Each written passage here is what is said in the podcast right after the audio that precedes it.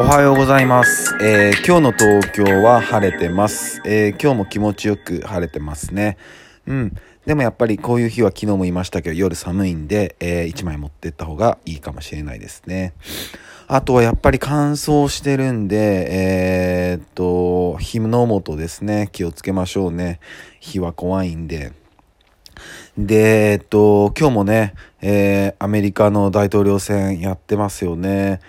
うーん、なんか見てる感じだったら、まあ、接戦だったり、まあ、両者とも、こう、勝利宣言してたりとか、うーん、ね、なんかいろんな情報も錯綜してるし、うーん、どうなるのかなってところですよね。うん、本当にね、ちょっと、そんなことやるの？っていうこともやりかねないね、人たちがいますからね。えーちょっとどうなるのかなっていう感じで見てます。で、やっぱ一番、この僕たちの国と違うのは、もう本当に、こう、なんていうのかな、政治に興味あるっすよね、みんな。うん、アメリカの方。言っても投票率が100%とか言ってるって。うん、これはすごいすごいし、まあ、本来はそうでなきゃダメなんですよね。日本なんて30%切ってたりとかしますもんね。下手したらもう20%切りそうとか。いや、残りの70%、80%の人って、いや、何してんやろってね、思いますよね。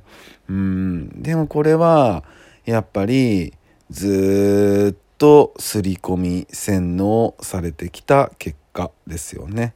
誰がやっても変わらないおじさんたちがやってるだから別に僕たちは行かなくてもいいっていうそういう刷り込みをずっと僕たちは受けてきたんですよね。うん、でやっぱりインターネットとかっていうのが出てきて徐々に徐々にそういうのも、えー刷り込みが消えてきてる人もいますけどね。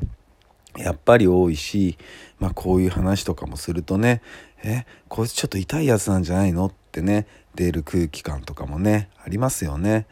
うん、でもね、やっぱり、うん、そんなことにはまあ屈せずに、やっぱ自分たちのやっぱ人生をより良くしたいわけですからね。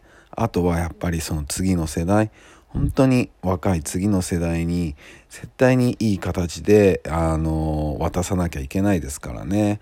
うん、ね、上の人たち、もう逃げ切ることしか考えてないから多分。もう70過ぎですよ。70過ぎのおじいちゃんたちがね、国仕切ろうとしたってちょっと勘弁してくれよって思いますね。うん、本当に。どんどん。まあ僕は本当、あの、日本の国会議員に限ってはもう定年退職、本当にしてほしいと思ってますから。うん。本当に。じゃないともう若い息吹入れていかないと、もう10年後、いやもっと早くて5年後ぐらいになったら、もう諸外国からもう多分相手にされないですよ。